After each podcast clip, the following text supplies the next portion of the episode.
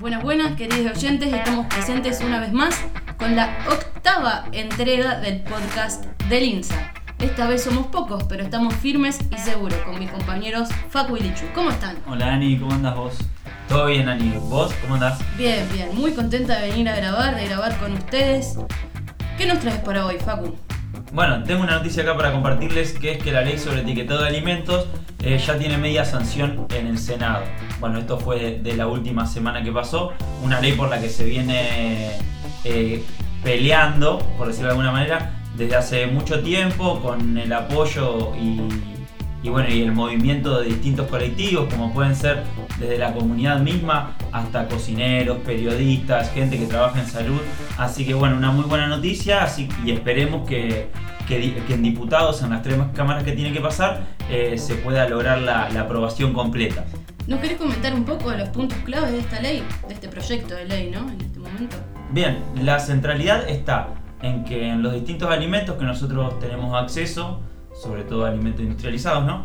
Em, eh, estén presentes en, la parte frontal de las etiquetas eh, los, los contenidos, en realidad, si, si existe alto contenido en azúcares, en sodio, en grasas, porque mm, lo que recalca esta ley es que la información nutricional que se encuentra en la mayoría de los productos que, va, en todos los productos que nosotros consumimos, en realidad es poco clara o poco accesible a la información Creo para que la ahí dice que población. tenés que agarrar una lupa para poder leer la información nutricional. Sí, y, y aparte de tener Y que aparte agarrar hay una que lupa, interpretarla. claro, interpretarla. Claro. Es decir, no sabemos bien qué quiere decir, o la mayoría de, de nosotros eh, nos cuesta interpretar eso.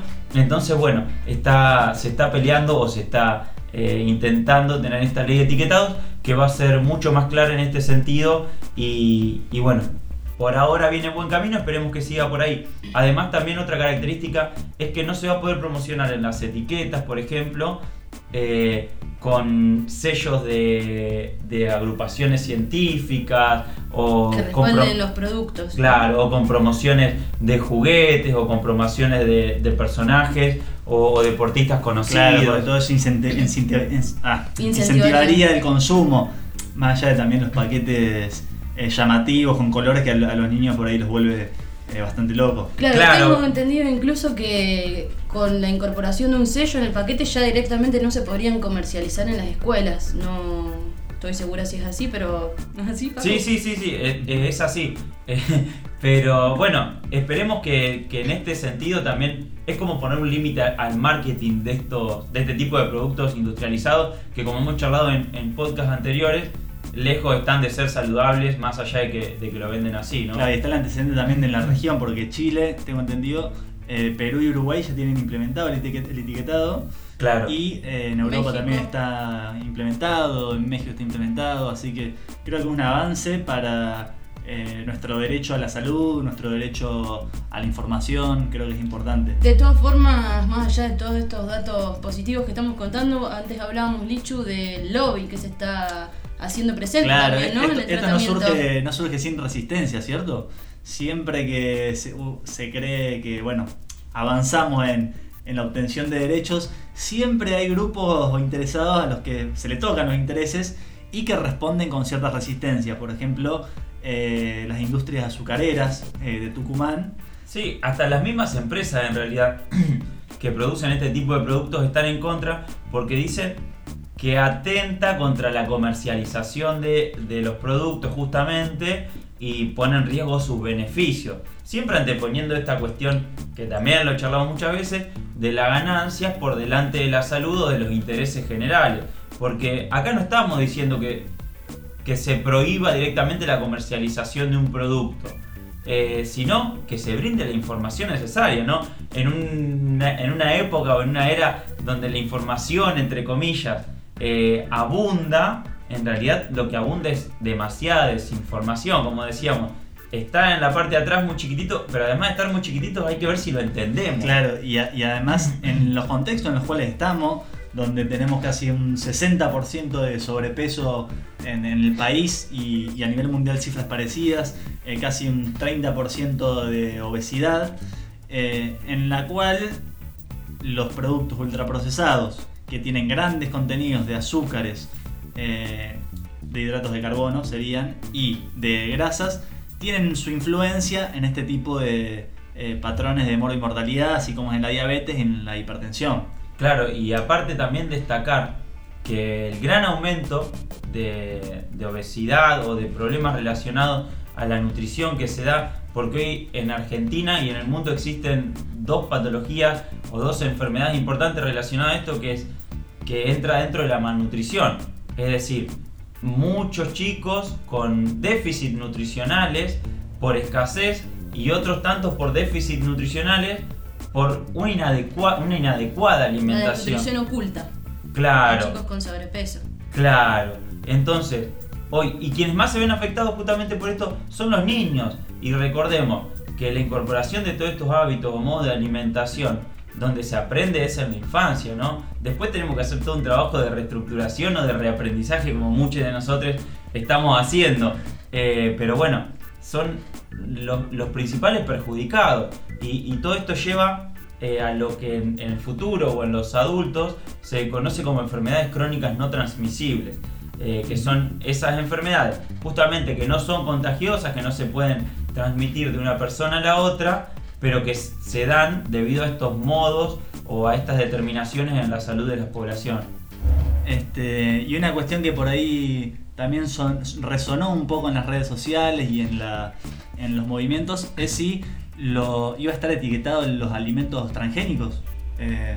En, en, la ley argentina eh, no está previsto que se etiquete eh, si es transgénico o no el alimento, pero sí, por ejemplo, países como España eh, aclaran en, los productos que, se comercializan si es alimento transgénico o no.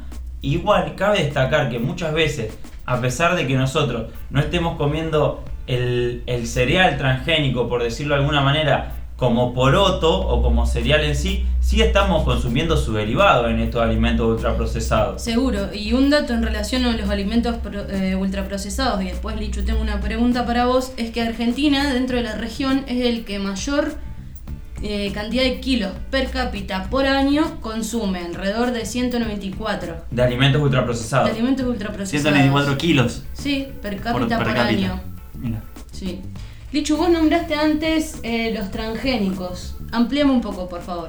Eh, sí, bueno, esto, esto ahora que pienso, también charlamos esta cuestión en el podcast pasado en relación al trigo transgénico. Eh, no sé si te damos una, una, noticia. Sí, acá tengo una noticia también para compartir. Que es, eh, dice, opinión, el trigo HB4, el riesgo de hacer para ser líderes.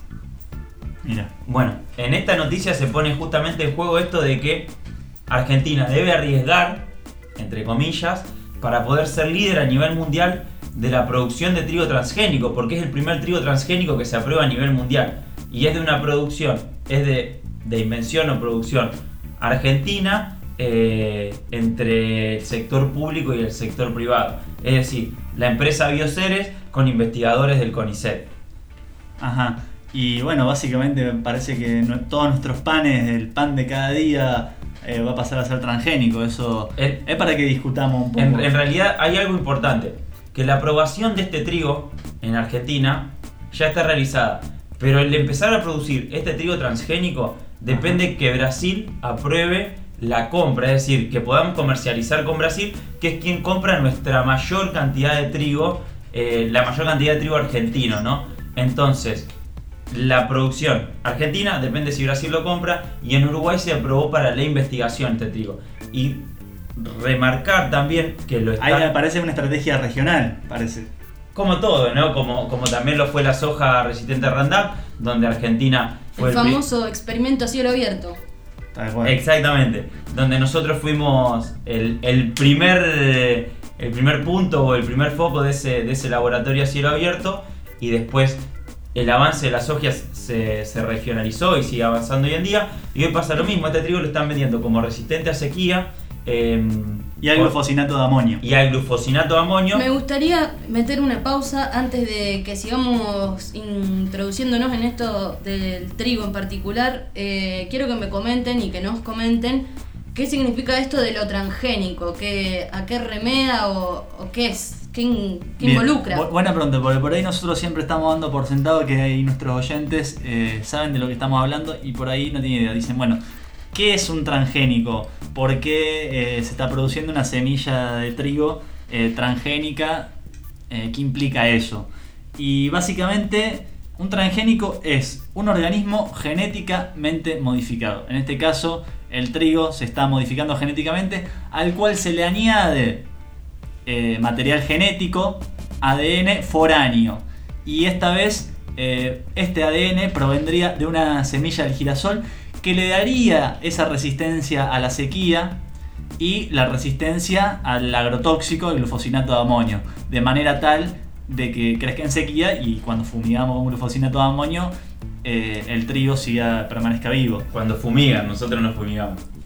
Sí, gracias No, a Dios y, va, va contra y nuestra también importante que no solamente son genes implantados de otras plantas, sino que también pueden ser, por ejemplo, de bacterias.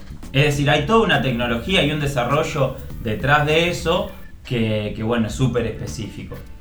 Sí, tal cual. Y es súper impreciso también, porque en realidad el método que se utiliza, bueno, dice, pensemos en cómo hacen para meterle un cacho de ADN eh, de un organismo a otro organismo. Bueno, el método que más se utiliza es la biobalística, en el cual se le dispara básicamente a un cultivo celular, se le dispara ADN adherido a, a oro, de manera tal de que se inserte ese ADN en el, cult- en el material genético de ese cultivo celular. Entonces es sumamente impreciso porque no se puede calcular en dónde se va a insertar y de qué manera y si se va a insertar. Y claramente eh, la información genética es una cuestión súper compleja que ha llevado miles de millones de años de evolución y, y claramente esto tiene sus riesgos. Lichu, Claro, perdón, una, una, una idea. Que hay que destacar también que, que todo esto se ve desde esa visión positivista que nosotros tantas veces criticamos, que es el hecho de que la naturaleza eh, puede ser manipulada por el hombre y el hombre puede controlar todos los efectos producidos a partir de esta manipulación. Que esto claramente ya está desmentido. Hoy en día vemos como todas las manipulaciones que nosotros hacemos de la naturaleza como si el desarrollo tecnológico fuera benevolente per se. Claro, y que aparte puede ser controlado. Im- im- imaginemos lo que decía Lichu. Eh, con el desarrollo de millones de años que tienen, que tienen las plantas, que tiene todo el ecosistema en el cual nosotros vivimos, pretender modificar la genética y controlar las consecuencias que eso tenga en el fenotipo, que es de ser la expresión física de ese gen, es más que ingenuo, en realidad es un poco eh, reduccionista de la realidad, que es lo mismo que pasa en la medicina también. Tal cual, el problema es que esos efectos no, hay veces que no tenemos la capacidad de medirlos, no tenemos la capacidad de predicción ante una maquinaria tan compleja que como vos decís Facu tiene miles de millones de años de evolución que nosotros hemos sido transformados genética, genéticamente claramente a través de mutaciones, a través del azar, eh, pero esa maquinaria y esa, por así decirlo, esa tecnología ha llevado miles de millones de, miles de, millones de años de, de, de- de transformación y de, y de producción. Lichu, ¿son la soja y el trigo los únicos productos transgénicos que nosotros tenemos acá en nuestro suelo? No, claramente no. La soja RR resistente al glifosato fue el primer evento transgénico que se aprobó en nuestro país en 1996. Esto ya lo hemos charlado. Y a partir de ahí se han aprobado más de 60. Siendo ahora este último el trigo HB4 resistente al glufosinato de amonio y, y a las sequías. Pero la tendencia es que estos últimos años se están produciendo semillas resistentes al glufosinato y ya no tanto al glifosato. El glifosato es el herbicida más vendido a nivel mundial y a partir de las resistencias y de la información científica sin conflicto de interés que se ha, se ha generado demostrando el daño que tiene el glifosato, es como que ahora el mercado, las multinacionales quieren instalar el glufosinato de amonio Como si fuera nuevo, igual. como, como si fuera algo nuevo que en realidad tiene sus años, pero queriendo reemplazar el glifosato para poder claramente no perder sus ventas cuando se les venga abajo. Claro, esto es algo que se da mucho en, en la industria, y no solamente en la industria de los OGM, sino también, por ejemplo, en la industria farmacéutica. Es decir, sacan un producto al mercado, se lo impone con todas las estrategias de marketing y, y bueno, y todo lo que ya un poco conocemos, eh, y eso genera una cantidad de rédito que obviamente le genera beneficios a la empresa. Cuando ese producto empieza a entrar en crisis, porque produce daño a la población, porque produce daño a los territorios, o en el caso de un fármaco porque tiene efectos adversos, entonces se produce una resistencia para que eso siga generando ganancias a través de todo el lobby de la farmacéutica o de estas grandes empresas de semillas transgénicas y se busca en su lugar implementar un nuevo producto. Es decir, publicitar o imponer un nuevo producto que permita a la empresa, una vez que retire este evento, como puede, como puede ser los eventos resistentes al glifosato, ya tener un, nuevo producto para comercializar. Pero es importante destacar, eh, ya existe evidencia científica del impacto en la salud del glufosinato de amonio, obviamente negativo. El tema está es que es mucho menor eh, con respecto a la evidencia que existe ya sobre el glifosato. Entonces, una vez más, lo que hablamos siempre, el principio precautorio, es decir, que las naciones deben tomar resguardo y comprobar que cualquier evento, cualquier medicación que se vaya a utilizar no va a producir daño en la población, en realidad se invierte la carga de la prueba. Se empieza a producir o se empieza a aplicar estos OGM o este tipo de medicaciones y después es la comunidad quien tiene que demostrar que eso produce daño. Sí. De todo el daño producido, ¿no? Y, y como sabemos están las escrituras fantasmas eh, que se develaron con los Monsanto Papers, por ejemplo, en el cual este, estas empresas contratan un grupo de científicos y le dicen, bueno, ustedes muchachos lleguen a estos resultados y pongan su firma y nosotros les pagamos. Entonces entra en juego esta cuestión de mercadeo y de tergiversación de la ciencia, o un tipo de ciencia, como decías, positivista, que por ahí piensa en la ganancia y reduce sus resultados o manipula sus resultados de manera tal de que luego con los medios de comunicación, también en ese entramado complejo, en esas relaciones de poder, terminan por eh, instalar siempre la duda. Claro, y, más que... y tiene que ser la propia comunidad la que ponga en contradicción esos resultados que por ahí lleva unos cuantos años y quién paga todo ese sufrimiento después. Y a la que siempre y se le pone en duda, digamos, lo que recaba. Sí, sí, nosotros siempre insistimos, sobre todo con el trabajo que hemos realizado en los campamentos, es que la comunidad es la primera en darse cuenta del impacto que todo, todo este modelo productivo tiene sobre la salud de las poblaciones y de los territorios. El problema está en que, como decía, no quiero ser reiterativo, pero lo voy a repetir, eh, que esta, este principio precautorio en realidad no se aplica y se invierte la carga de la prueba, es decir, se le pide a las comunidades que demuestren que está produciendo daño, mientras esos productos están produciendo daño. Eh, quisiera agregar algo en relación a los transgénicos, por, por- por ahí. Nosotros nos estamos centrando ahora en hablar de la transgénesis y bueno, y su, el paquete tecnológico asociado, que en general son los agrotóxicos. Sí, en relación eh, al modelo en relación al modelo de producción agroindustrial y producción de alimentos, pero eh, claramente la transgénesis es una tecnología que eh, podemos discutir eh, si es buena, si es mala, siempre de acuerdo a cómo se aplique y, para qué, ciencia para qué, esto siempre lo repetimos, porque por ejemplo la insulina, eh, algunos tipos de insulina que se utiliza para tratamiento son producidas a través de la transgénesis. Es una discusión que por ahí lleva, lleva mucho más tiempo, pero para aclarar un poco que nos estamos centrando en el uso de esta tecnología en eh, el sistema agroindustrial eh, de alimentos. Bien, ¿y qué, eh, cuál es el impacto, digamos, de los transgénicos desde su incorporación al día de hoy dentro de lo que es el modelo productivo, la forma de producir, eh, los impactos en la salud, en los territorios? Claro, como hablábamos, en el 96 se aprobó la soja transgénica, ya tenemos 24 años de experiencia de qué ha sucedido y cómo esas promesas prometeicas claramente no se han, no se han cumplido.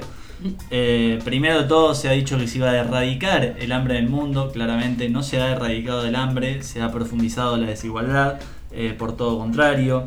Eh, se ha hecho, se ha generado un monopolio de semillas, hay seis transnacionales que controlan casi el 95% de las semillas que se comercializan y a su vez son dueñas de la otra parte del paquete tecnológico que son los agrotóxicos y Bayer por ejemplo también una industria farmacéutica enorme entonces eh, se ha generado un monopolio y una acumulación de capital en torno a ciertas empresas que tienen mucho poder y mucho lobby afectando las legislaciones y las decisiones que se toman en los gobiernos. Claro, a- aclarar que Bayer en realidad hoy es Monsanto Bayer, porque Claro. Bayer compró a Monsanto. Tal cual. Otro de los problemas fue el desplazamiento de los pequeños productores. En Argentina, de En el 2002, en el Censo Nacional Agropecuario, se detectó que se habían perdido 88.000 explotaciones agropecuarias de pequeños productores de menos de 200 hectáreas. Algo relacionado a este dato que dice Lichu, en Argentina se produce el 70% de alimento en el 25% del territorio del alimento que nosotros consumimos. Tal cual, y fueron desplazados por la inserción de la soja como pool de, de siembra, es decir, como usar el, el, territorio y la tierra para el mercado financiero básicamente, para producir eh, commodities, en este caso la soja para el mercado financiero. Y en relacionado a eso, en que nosotros en realidad no estamos produciendo alimento para, para Argentina, sino nosotros como país, ¿no? Sino que estamos produciendo un cereal que es vendido para forrajes en China, por ejemplo. Agrarios. Claro, Argentina es el principal país de mm, aplicación de glifosato per cápita, es decir, por argentino tenemos el récord de cantidad de litros que se aplican por glifosato en el mundo. Tal cual. Del 96 al 2015, según los datos que nos aporta eh, Casafe, que es la cámara, eh, una cámara empresarial sobre la comercialización de, de, agrotóxicos indicaron que se aumentó el 400% el uso de agrotóxicos.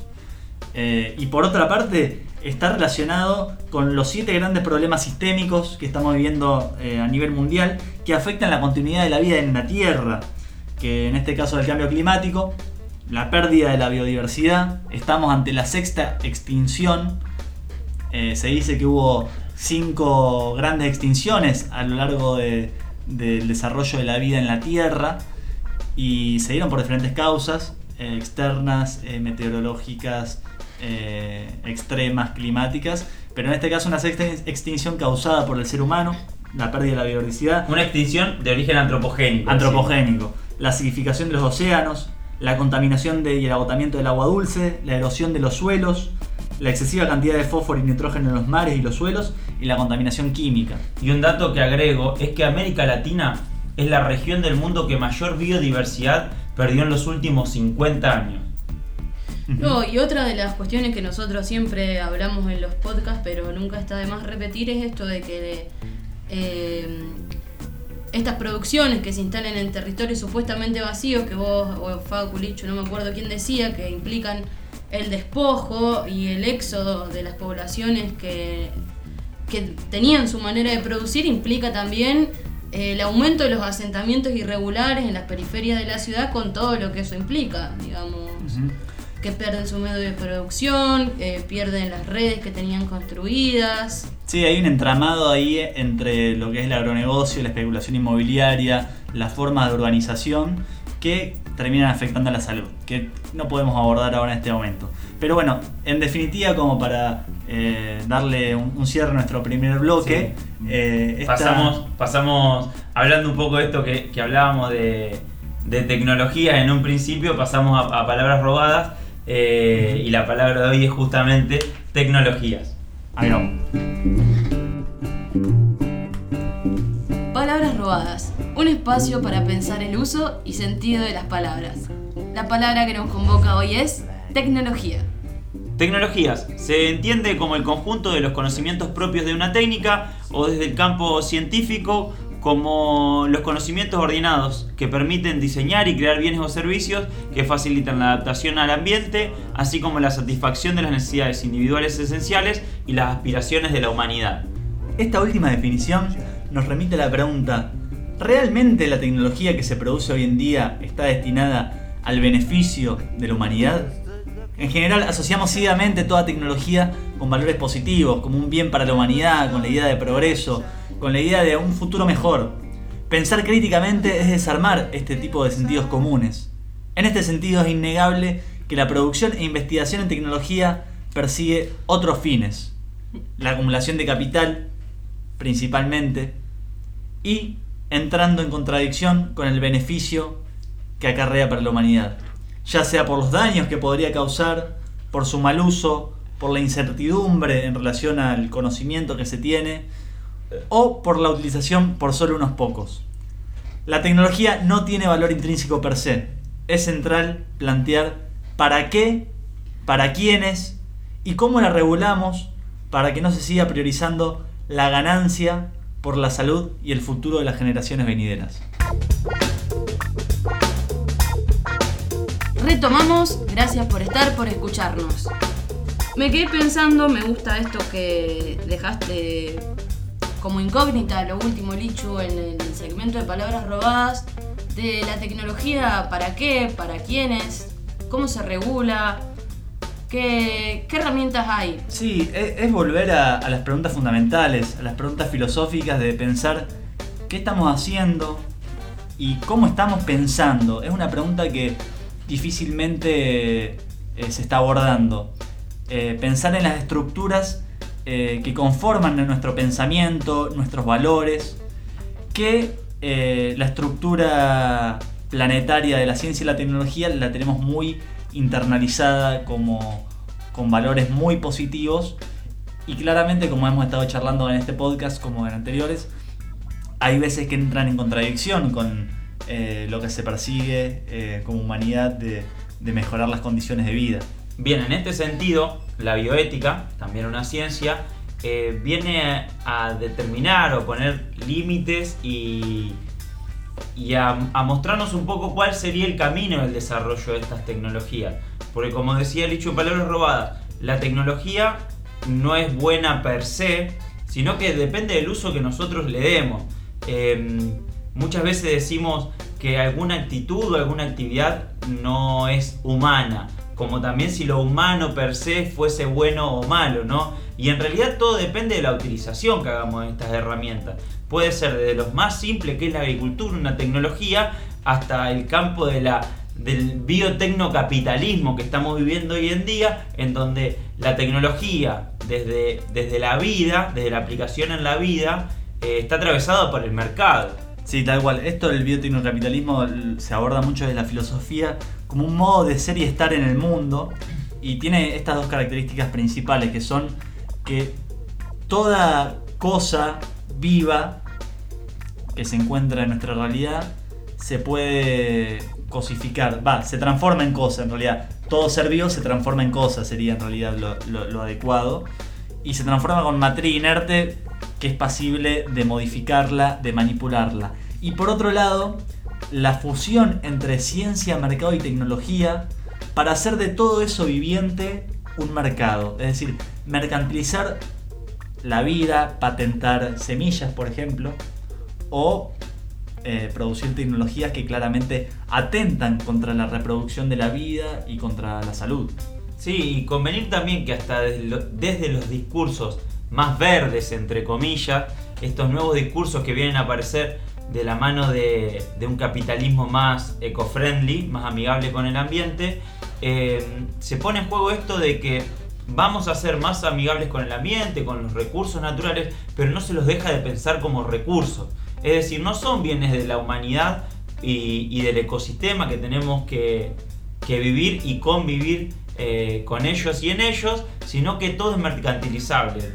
Este ejemplo sur- surge, por ejemplo, eh, la, comerciali- la comercialización o los mercados de dióxido de carbono, eh, la venta o, o apropiación de territorios para realizar determinadas explotaciones eh, ecológicamente sustentables, pero que ponen en juego la salud del territorio y las comunidades. Claro, nuevamente eh, pasa esto, se presentan soluciones que mitigarían los daños, mostrando como que es el único camino posible, o solo generar acciones que puedan mitigar ese daño que estamos haciendo, tipo buenas prácticas agrícolas, como si fuera la solución.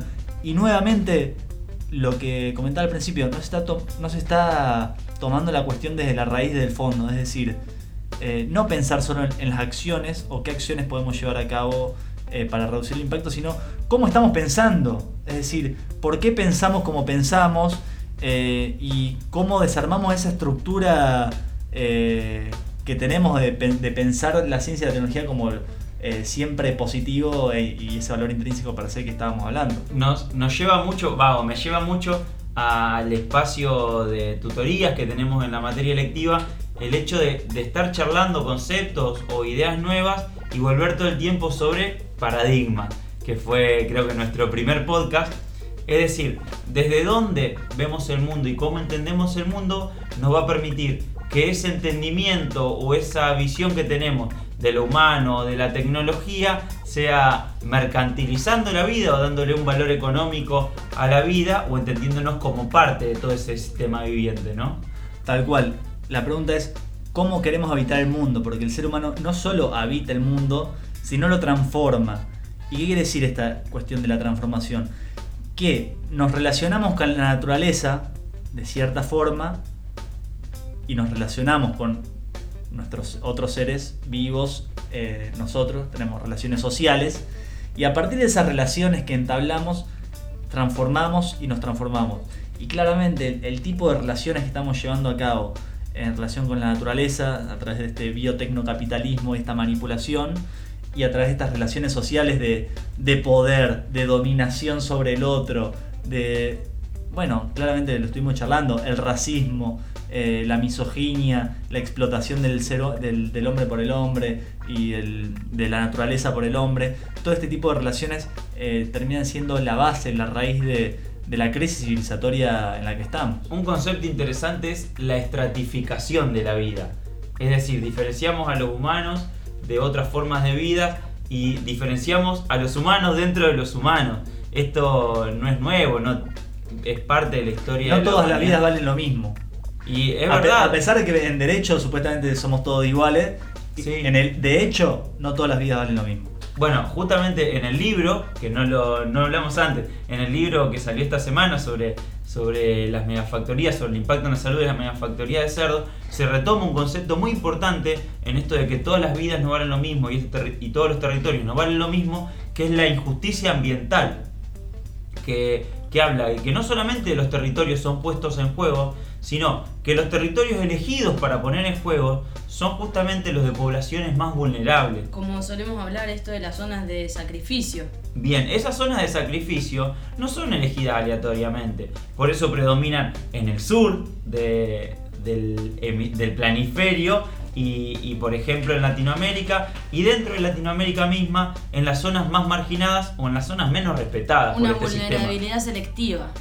Es así, es así. Tal cual, eh, hay que empezar a visibilizar y a poner en jaque estos sentidos comunes a través del pensamiento crítico y, la bioética en algún punto nos permite vincular un poco el derecho a la salud, el derecho a un ambiente sano.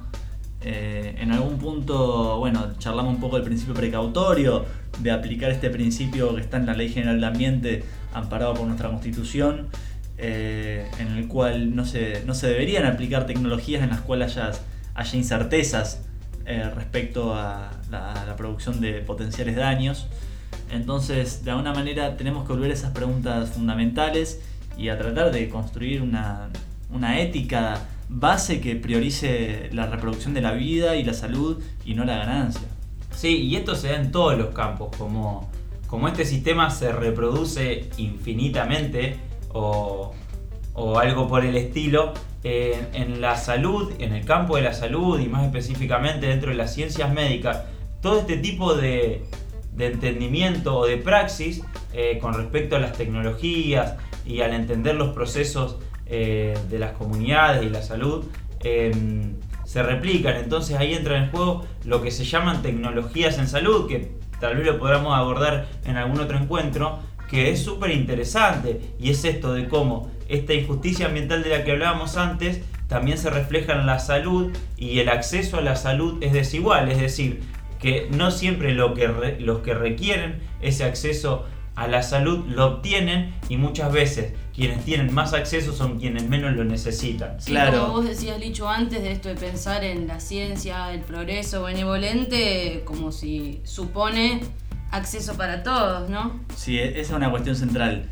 Bueno, estudiemos tecnologías, produzcamos conocimiento, pero democraticémoslo también, porque de nada sirve producir tecnología para que puedan acceder eh, solo unos pocos a, sus beneficios. Eh, entonces, en este sentido, en la producción de tecnologías para la salud es algo que vemos mucho en la conformación de nuestro sistema de salud fragmentado, que bueno, eh, entre lo privado y lo público y claramente hay, hay grandes diferencias en cuanto a, inversiones y tecnologías.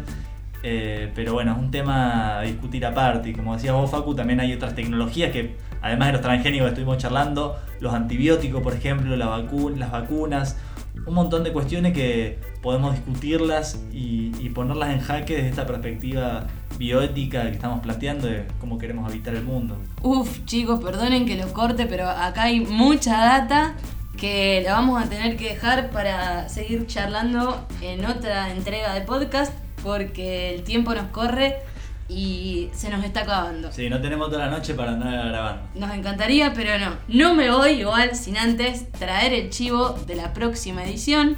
Vamos a tener una invitada muy especial que no voy a decir quién es. Tira una pista. no le voy a decir nada. Me quedo con toda la data para mí, pero les voy a contar algo. Nos va a venir a ampliar la mirada y a charlar un poco más profundamente sobre ecofeminismo. Bien, genial. Y bueno, para cerrar ahora tenemos un escrito del Facu que se relaciona un poco con lo que venimos charlando de, de habitar el mundo. Dale. El sujeto que desea cambiar el mundo no debe tener reparos, no puede solo decirlo y aún menos detenerse a pensar el corto alcance de sus acciones.